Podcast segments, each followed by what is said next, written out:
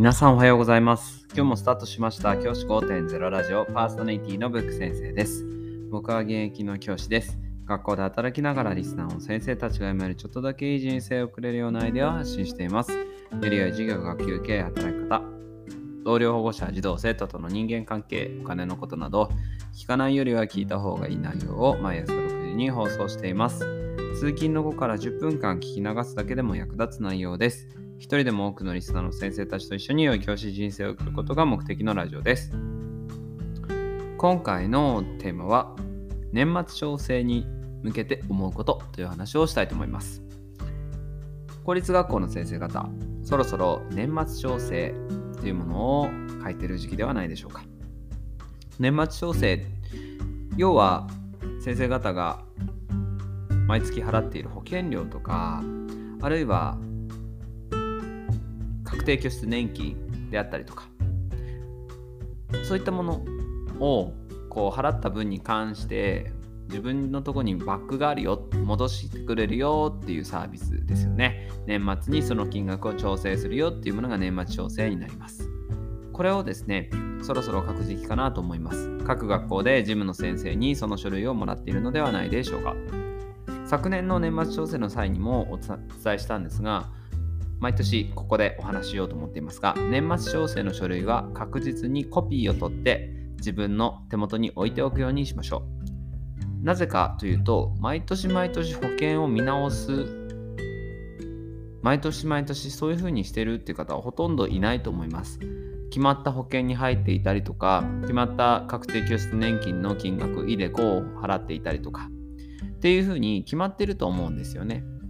そう考えるとこれを毎年毎年考えて書くっていうのは面倒なので同じ金額であれば同じように書ければいいと思いますので前回前回のもの昨年のものを使うコピーして置いておけばそれを写し書きするだけで済むっていうメリットがあります。このようなことをぜひ取り入れてほしいなというふうに思います。僕はすべて今までの年末調整の紙は取ってあります。紙で保存してあるのでそれを使って毎年年末調整の際にはその同じ金額を書くようにしています。これぜひ取り入れてみてください。今日話したいメインのテーマはここではありません。メインのテーマとして思うとは年末調整の金額についてです。僕ですね以前は保険にとっても多く入ってたんです。ジムの先生がうちの娘を結婚させたいなんて言ってくれるぐらい僕はですねいろんな保険にたくさん入っていました。保険貧乏まさにそういった形になっていました。そんな僕がですね実際に返ってきた金額って実は大した金額ではなかったんですよね。年末調整で戻ってくるからなんていうふうに言われて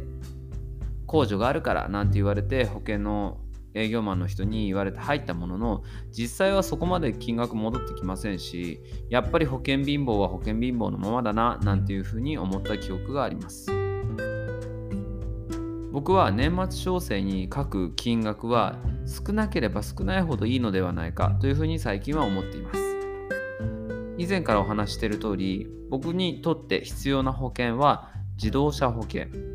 火災保険この2つだけです。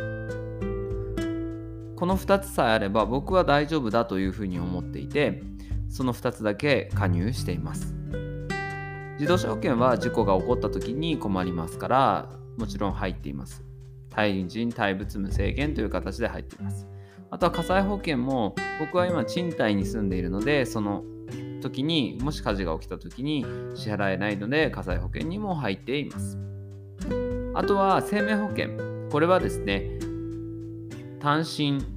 世帯では必要ありませんしあるいは共働き世帯も必要ないでしょう。一馬力で働くような先生はこれが必要だということでこれに入るのも一馬力の先生。先生がだけが働いていて先生以外がの家族扶養している家族がもし先生が何か病気になって死んでしまったとかなった時に困るから入るというものもあると思いますが僕には不要なのでそれは入っていません。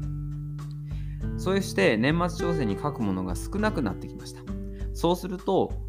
思うのはあこれだけ少なく年末調整の紙に書くものが少ないからお金が貯まるんだな。こういうふうに僕は最近すごく感じています。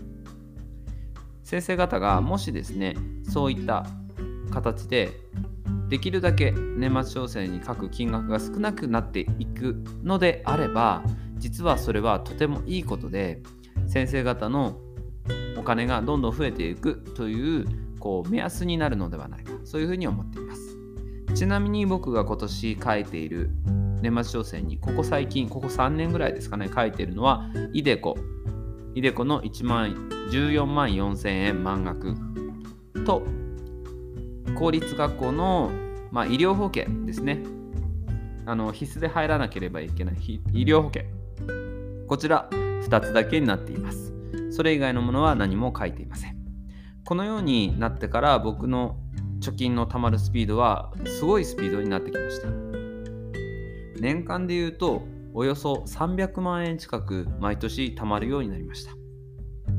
300万円貯める結構大変のように見えますが実は支出を減らしていくことで十分可能な数字だというふうに思います。ぜひこの年末調整の際に自分が払ってる年保険料年金こういったものをよく見直してみてください。それが本当に必要な保険なのか年金なのか考える良い機会になると思います。ぜひご検討ください。じゃあ今日はこの辺で起立例着席。さようなら。また明日。